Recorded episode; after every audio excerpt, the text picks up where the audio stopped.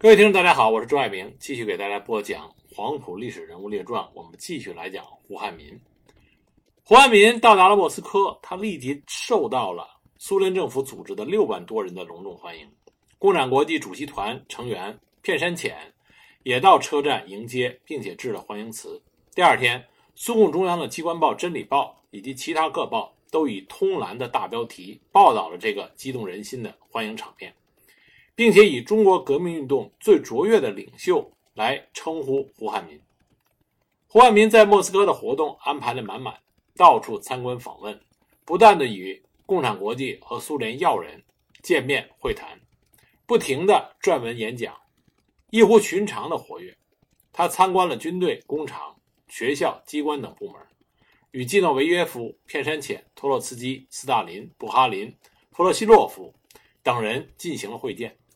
他参加了苏联十月革命八周年的纪念盛典，还参加了不许干涉中国大会、苏联研究所成立五周年纪念会、苏共十四次代表大会、共产国际执委会第六次扩大会议，还为《真理报》《工人报》等报纸撰写了文章。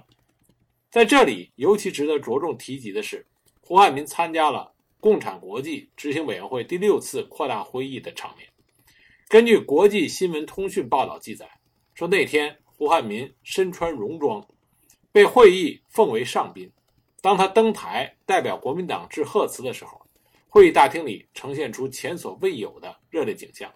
他的讲话被一次比一次热烈的掌声所打断，竟有好几分钟使讲话无法进行下去。胡汉民在莫斯科受到如此的欢迎，似乎与他在国内的处境成了鲜明之比。这在国民党。仍奉着三大政策为国策的情况下，着实令人费解。那为什么会出现这种现象呢？我们看一看胡汉民当时在苏联所发表的文章和言论，就明白了。在《真理报》上，胡汉民写了文章，称赞苏俄十月革命是二十世纪的第一件大事，是无产阶级解放的第一声，是宣告帝国主义死刑的第一法庭，是世界被压迫民族的第一福音，是实现。共产主义革命成功的第一幕是人类真正历史的第一篇。他盛赞了十月革命对中国国民党及中国革命的影响，给中国革命以许多的启示和帮助，使中国革命党觉醒，认识到了革命的真正力量。在共产国际会议的发言中，胡汉民声称世界革命只有一种，中国革命是其中的一部分。孙中山的学说与马列主义在根本问题上是一致的。共产国际是革命的大本营，是革命的总司令部，称自己是共产国际的战友，并且高呼“世界无产阶级团结万岁，全世界共产党万岁”。从胡汉民的这些文章和讲话里，我们可以看到，在中国，无论是中国国民党还是中国共产党，在那个时候，都希望得到苏俄共产国际的强大支援。从胡汉民的言论中，我们可以看到，中国国民党在孙中山的带领下。承认中国国民党可以接受苏俄的指导，认为中国革命是十月革命所开创的世界反压迫民族革命的一部分。但是在领导权上，胡汉民强调，一定是中国国民党领导中国的革命，一定是与马列主义在根本问题上一致的孙中山学说，才是中国革命的基本理论基础。更有甚者，胡汉民在同斯大林、基诺维耶夫和托洛斯基会见的时候，提出了国民党加入共产国际的请求。胡汉民在苏联的这些言行，并非是出于他的本意。他在国民政府成立之后降职为外交部长，以及在料案之中所遭受的挫折和打击太大，这迫使他不得不面对现实。革命运动日益高涨，左的论调受人拥戴，共产国际派到中国的代表操着生杀大权。胡汉民只能是改变策略，言不由衷。那么他的这种变化果然是奏效非常。胡汉民访苏期间，经常给国内的汪精卫等写信，谈及自己在苏联的活动和观感，这些颇得到国内党人的好感。尤其是在此时，国内出现了西山会议派反对孙中山的三大政策，胡汉民对之严加批评，写信给国民党中央，表示并不支持西山会议派的言论和活动。胡汉民的这些举动，就为他扫去了因为廖仲恺被刺一案而笼罩在他头上的阴影，为其赢得了一定的政治主动权，所以在国民党二大召开之前，汪精卫专门致电给胡汉民，征询了他的意见。一九二六年一月，国民党第二次全国代表大会在广州召开，在这个大会上，两个人最引人注目，一个是第二次东征胜利而满身光辉的蒋介石，一个是远在异国他乡的胡汉民。大会期间，汪精卫做的政治报告中，对胡汉民以及廖仲恺被刺一案的关系做了如下的说明：胡一生被党军盗宅逮捕时，他对士兵撒谎，说胡一生现在胡汉民同志家中，士兵受骗，赶往胡汉民同志住宅，几乎连累了胡汉民同志，而胡一生则趁机逃跑。胡汉民同志知道有些意外之变，非常的痛心，因为林之勉、胡玉生都是向来听他的话的。不料如今却有此事。至于外间对胡汉民同志种种谣言，如今已证明都是假的。此外，邓演达向全体代表报告了胡汉民在苏联的情况，称赞了他的工作。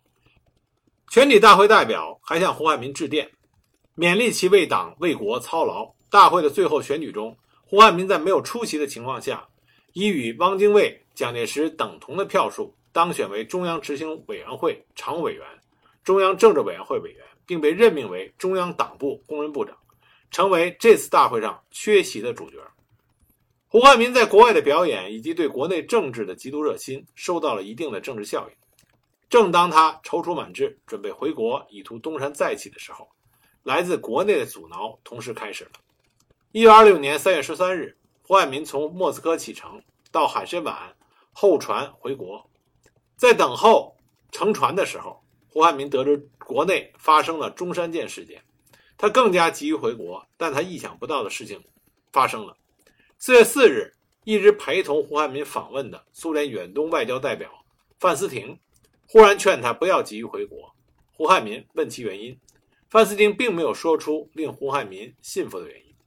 四月十一日，范思廷劝说胡汉民北上返回莫斯科，说是国民党中央政治会议传来了明码电报。命令胡汉民留在苏联，将有新的重大任务交给他。两次阻止，使得胡汉民原定的四月十三日搭船返回的计划只好延期了。四月十六日，苏方再次派人阻止胡汉民回国，这次的理由是中国国内风声甚紧，上海、天津等地都在逮捕国民党人，为安全计，请胡汉民延期回国。胡汉民以为是苏联方面要扣留他，一切托辞都纯属作伪。所以他蛮横的拒绝接受，其实这些都是蒋介石在背后操纵。胡汉民做梦也没有想到，蒋介石这个时候正是如日中天，他也是一个对权力有着极强渴望的人。国民党二大之后，他虽然在广东红得发紫，但他要是想实现独揽国民政府、国民党的党政军大权，还是有着一系列障碍。在他之上，担任国民政府主席和军事委员会主席的汪精卫。蒋介石这个时候和汪精卫相比，其声望资历无论如何都是不能抗衡的，这是他的障碍之一。另外，苏联顾问团在广州国民政府中享有很高的威望，顾问团手中握着政治上、军事上援助中国的权利。虽然蒋介石曾经多次高喊联俄的口号，但是蒋介石与苏俄顾问团的矛盾，无论是在北伐时间上还是北伐的路线上，都有着严重的分歧。尤其是一九二六年初。苏联顾问团中，包罗廷回国述职，离开广州一个多月。加伦又到北方冯玉祥的军队中指导工作。苏联顾问团的首席顾问变成了季山家。季山家与蒋介石的分歧矛盾在顾问团中是最大的，两个人几乎闹到了有你无我、有我无你不能并存的地步。这是蒋介石独揽大权的障碍之二。另外呢，还有中国共产党、国民革命军各军的障碍等等。在这种情况下，蒋介石苦思冥想，终于想出了一条妙计。这个妙计就是发动中山舰事件。事件当然它的发生有一定的偶然性因素，但是这个事件最终是针对苏联顾问团、中国共产党和汪精卫的，可以说是一石三鸟。事件的发动，蒋介石是冒着很大的危险，他也是担惊受怕的度过了那几天。但出乎他的意料之外，这个事情。得到了巨大的成功，一石三鸟，居然三鸟皆中。事件发生的时候，蒋介石派兵包围了苏联顾问团的驻地。当时，苏联曾经派一个观察团到中国，观察团也在被包围之中。苏联顾问团对这件事的反应，完全听从了观察团的领导人布罗诺夫的意见。布罗诺夫是苏共中央执委委员，苏联红军总政治部主任，权力很大。他秉承了斯大林过分信任国民党的主张，没有看到在中国革命中存在着严重的领导权的危机。事件发生之后，蒋介石向苏联领事馆表示对人不对俄。布罗诺夫相信了这件事情，相信了蒋介石关于与顾问团没有关系的这种话，并且向蒋介石表示，与之矛盾很深的季山家可以回国。蒋介石自然是表示愿意继续合作。蒋介石借口中山舰无故的驶往黄埔，生火达旦，所以逮捕了该舰舰长共产党员李之龙，随后扣押了第一军中所有的共产党员。对于蒋介石的挑衅，中国共产党当时内部意见不一，有的主张不干预，有的主张坚决反击。但因为总书记陈独秀因病不在，中央无主，再加上蒋介石两面做戏，事件后还写了一份自请处分的呈文，迷惑了一部分人。所以，党中央决定采取不干涉的妥协退让之策。汪精卫在事件发生之时，感到非常的震怒，认为这是蒋介石目无主席的造反。但是，汪精卫这位军事委员会主席却调动不了军队，只好采取消极态度，被气得病倒隐居起来。这正合了蒋介石的意思。中山舰事件打击了中国共产党和苏联顾问团，气跑了汪精卫。蒋介石正是得意之时。那么正在高兴的时候，突然听说胡汉民要回国。如果和胡汉民相比，汪精卫对蒋介石的威胁还要小一些，所以蒋介石是不可能让胡汉民回到国内与他争权的。于是蒋介石就使了一些小手腕，使得胡汉民没有能够及时回国。等到蒋介石已经尘埃落定，掌控了国民党，尤其是黄埔新军的军政大权。这会儿胡汉民回来，已经失去了与蒋介石争夺军政大权的这个可能性。那么之后，一九二七年春，第一阶段的北伐已经完成了，国民党内部出现了定都南京还是定都武汉之分歧。而蒋介石这个时候也打算对共产党举起自己的屠刀。汪精卫从国外归来，拒绝与蒋介石合作。那么蒋介石觉得势单力薄，他就想到了胡汉民。他主动到上海，请闲居在上海的胡汉民出山。胡汉民认为，表面上看北伐军一路势如破竹，实际上正是党亡国危的关键时刻，非反共不足以救国民党、救国民政府。这自然和蒋介石一拍即合，因此胡汉民就答应了蒋介石的请求，进入南京政府，被推举为国民党中央政治会议主席、南京国民政府主席，俨然是国民党党魁兼政府首脑的一号人物。他接任了党魁职务之后，颁布的第一号命令就是通缉陈独秀等一百九十名共产党人。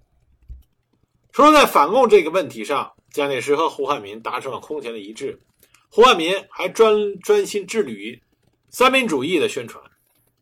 他完成了《三民主义的连环性》一书，将三民主义连环性的理论加以系统的整理，使之与国民党当时的政治需要相适应。因此被称为国民党新生的理论基础。而更为重要的是，一九二八年，胡汉民就任了国民政府立法院长的职务。一九二八年是国民党史上极为重要的一年，中国终于结束了辛亥革命以来南北分裂的局面，南京政府从一个地方政权跃为全国政权，国民党从一个动员性的革命党转变为控制性的执政党，开始了一段由政府主导的进行的。政治近代化的建设运动，而饱受军阀混战之苦的民众对这种体制耳目一新。对于许多中国人来说，国民党的统治表明了一个新的时代的开始。按照孙中山制定的建国路线图，国民党政权开始进入训政时期，这是中国近代以来一个具有全新政治形态的政权。一九二八年八月，基本完成了统一大业的国民党召开了二届五中全会。会议通过了由胡汉民起草的训政大纲，明确南京政府的政治体制以党治国。所谓以党治国，按照孙中山的解释，就是党在国上，其核心思想就是一切权力皆由党集中，由党发施，党权被推到至高无上的地位，并通过党规约定程序的合法化。由胡汉民起草的这个训政大纲，实际上就是训政时期国民党的大法。但是，号称以党治国的南京政权，实际上却是表里不一。它实际上是以党治为表，军治为里。按照孙中山的设计，党治的体制、法理的序列，首先是党，其次是政府，然后是军队。但实情却是手摸倒置，无主文从。连胡汉民也不得不承认，这只是军制，没有党制。军事胜于政治，政治胜于党务。南京政权是党也要交给武装同志，权也要交给武装同志。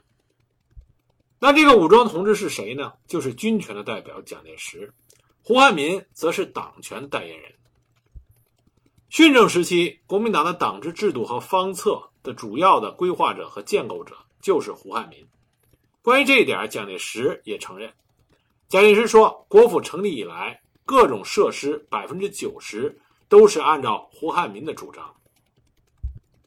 胡汉民对于党治制度的建构，主要包含在他起草的《训政纲领》《训政大纲提案说明书》以及《国民政府组织法》等文件里。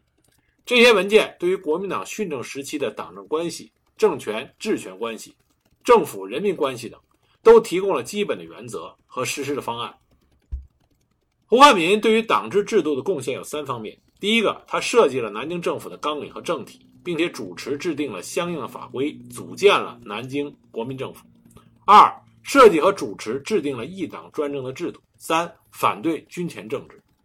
这三者的核心在于党治。何为党治？胡汉民的解释就说：以党权代民权，则政权属于党，治权属于政府，即党行其权，政府尽其能，是为党治。我们这里要注意到。胡汉民提出这个党制，实际上师从的是苏俄的政权，是一种精英政治，就是一切权力都由党集中，再由党来发施。它的具体表现就为：第一，国民政府的根本法由国民党制定；第二，国民政府的权力源于国民党；第三，国民政府的政策和施政纲领是由国民党制定并且监督执行。党制不仅仅是胡汉民政治思想的重要组成部分。也是一九二八年之后，国民党领导中国现代化的重要的战略性的指导思想。其中以训政大纲最为重要，它规定了党治体制的最高原则，是以国民党以党治国奠定了法律基础，是训政时期国民党的治国方略。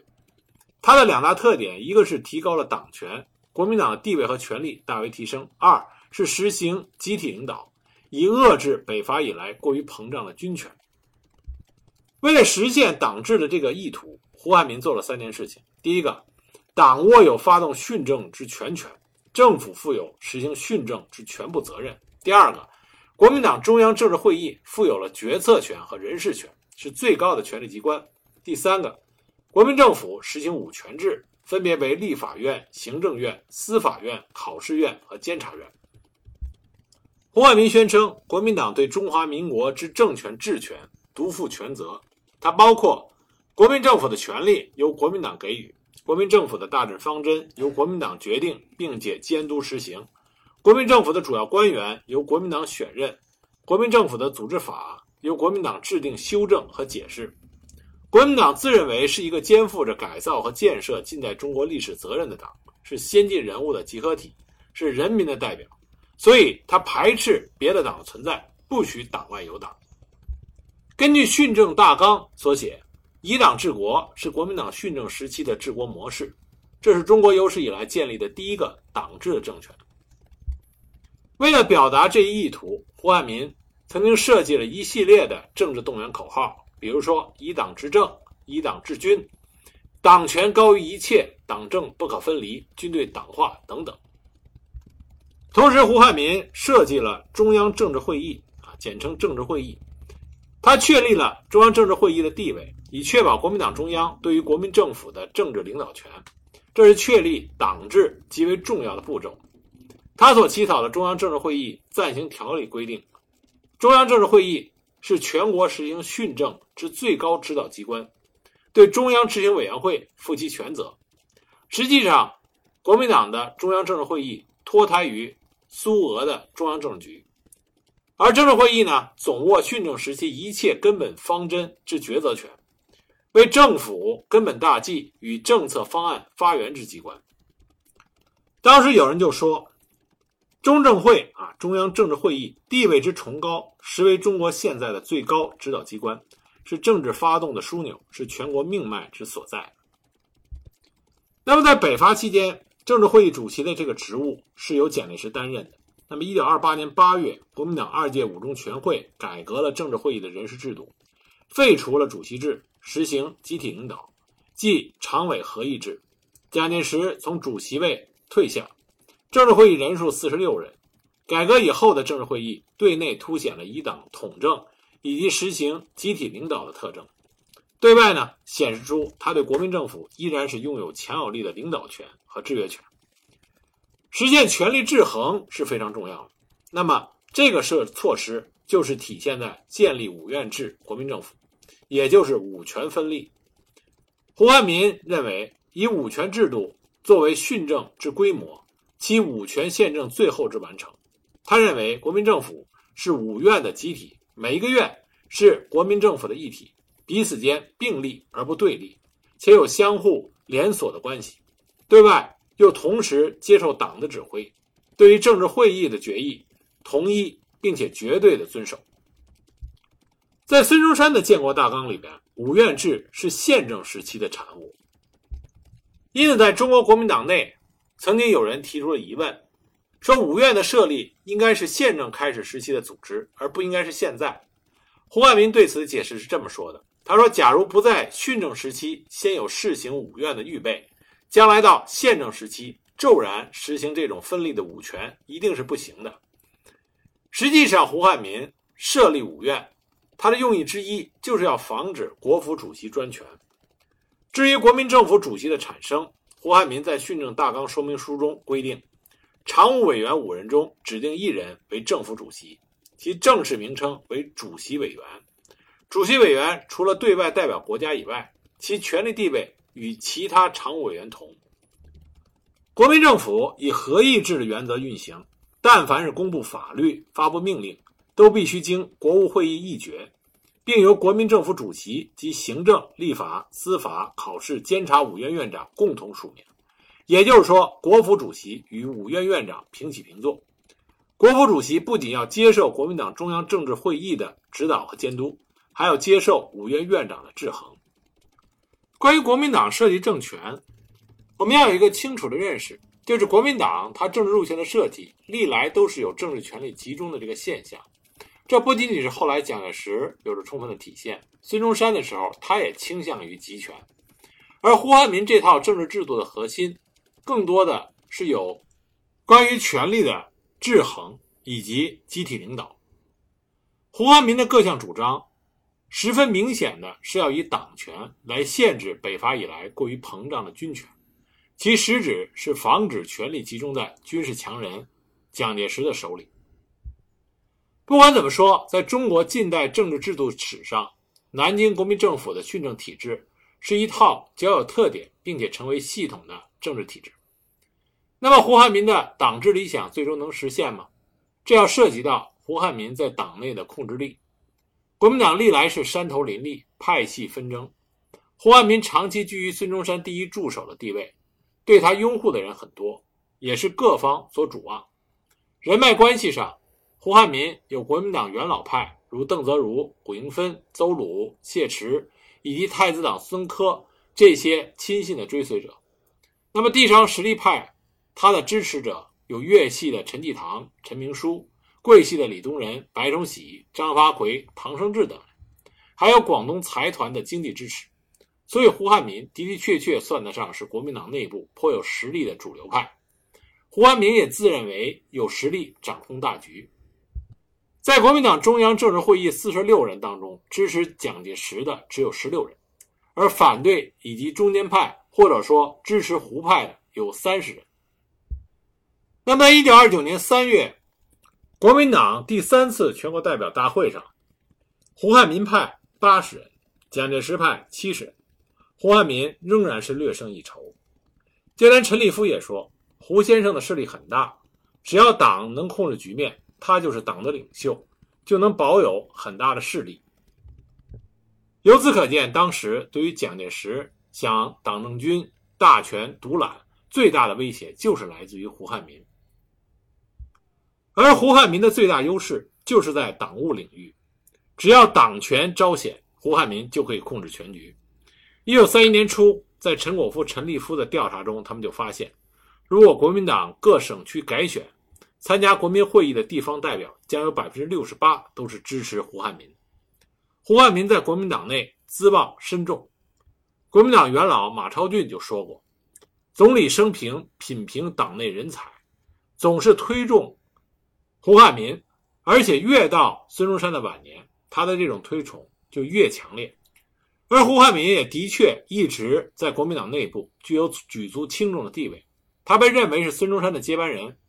国民党内部三大元老廖仲恺已死，汪精卫被排挤。”胡汉民凭着无人可敌的两次担任代理大元帅的资本，俨然成为党内的公认领袖。但是提出党治这个理念，设计政府这个系统，对于胡汉民来说，他可以做到；但真正能够实现，对于胡汉民来说，却是困难重重。党治能否成功，党权由谁掌握最为关键。这是影响到党治格局走向的一个关键因素。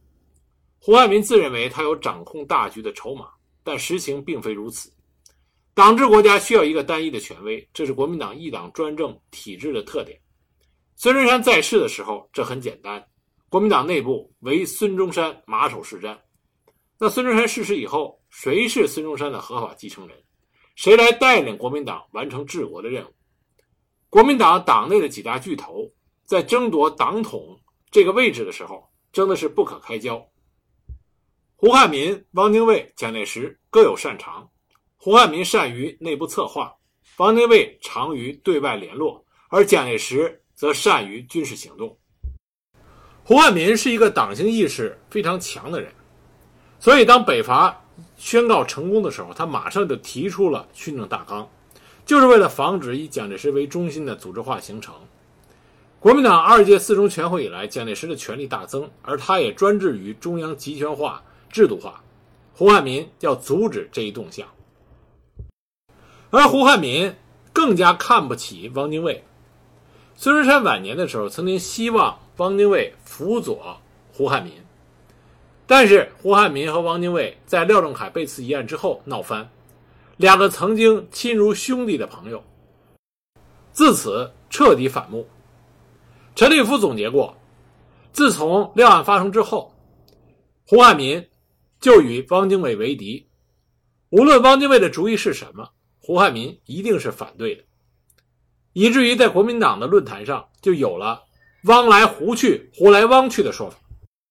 在相当一段长的时期里，胡汉民认为对他威胁最大的是汪精卫，而并不是蒋介石。这是为什么胡汉民和蒋介石结盟，把。汪精卫给排挤走了。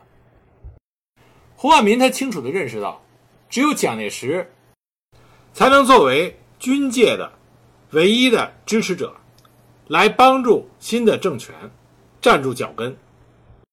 当时在中国军界，能够对用兵、练兵和带兵三者具备的，只有蒋介石。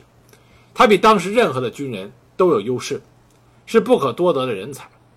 因此，胡汉民认为，只要蒋介石不是过于独裁或者有越轨的行为，能够为国效力的话，也是可以结盟的。对于蒋介石来说，他也需要胡汉民这位党国的元老作为政治旗帜，来标榜他的正统性。两个人也有相同的国家观念，也都反对联省自治，主张武力统一，反对共产党，想消除地方武装。实行国民党的一党专政，这是两个人的合作基础。在一九二九年三月的国民党第三次全国代表大会上，是国民党统一全国以后第一次全国代表大会。这次大会开得非常的隆重，会上会议主席胡汉民与蒋介石联手，使得汪精卫、陈公博等人不仅没能在新组合谋得一席之地，还因为广州暴动的事情遭到了党内的处分。而蒋介石也获得了胡汉民的支持，被授权武力讨伐桂系，并。将曾经逼他下野的元凶李宗仁等开除党籍，一雪就耻。胡汉民、蒋介石各自巩固了在党内的地位，所以国民党第三次全国代表大会之后，胡汉民、蒋介石共主中枢，权倾一时。但是，虽然南京国民政府建立了一党专政的制度建立了，但这个时候政局一直是动荡不安的，新的中央权威并没有建立起来。地方武力姿势此起彼伏，那么军事行动依然是南京政府的首要任务。那么在这个过程中，枪杆子的地位也就日益重要。这和胡汉民所提出的提高党力和反对军权政治的政治主张相冲突。胡汉民想走一个由文官统帅的实行党制的治国路线，这就意味着他必须要先平衡军权。因此，在一九二八年十月。国民党中央下令裁撤了军事委员会和国民革命军总司令部，宣布军事委员会所管事宜移交给军政部、参谋部以及军事参议院等处理，规定现役军人不得兼任国民政府委员。十月七日，国民政府明令裁撤了军事委员会，并且通电全国。胡汉民再三的强调，军不能越政，更不能与党平行。政治可以左右军事，但军事不能左右政治。军事不可以妨碍政治，破坏党务。在军政、训政两期，政权属于党，军权属于政。当然，蒋介石不甘示弱，强调社会的主体应该是军人。因此，在南京，蒋介石控制军权，想操纵政权；胡汉民利用他在党内的历史地位，想通过国民党党务来控制政权，进而控制军权。那一方面，胡汉民希望看见。南京国民政府一统中国，所以他授权给蒋介石，让他讨伐寻求联省自治的地方武装势力桂系。但蒋介石战败了桂系，反而使蒋介石声名大噪。在声望上的此消彼长，蒋介石非常聪明，他就借着他迅速高涨的人望，想在党务领域也插上一脚，因为他知道他和胡汉民的抗衡。一边是党权，一边是军权，那么如果能在党务领域上插上一脚，他就相当于进入到胡汉民的领域，这样有助于他在与胡汉民的争斗中取得上风。因此，在一九二九年四月八日的国民党三届一中全会上，蒋介石炙手可热，他出任了中央党部组织部部长，开始掌控国民党党内的人事权。也就是从这个时候开始，蒋介石一步一步的把权力从胡汉民的手中夺了过来，以至于最终胡汉民被软禁。那蒋介石是怎么做到那一步的呢？我们下一集再继续给大家讲。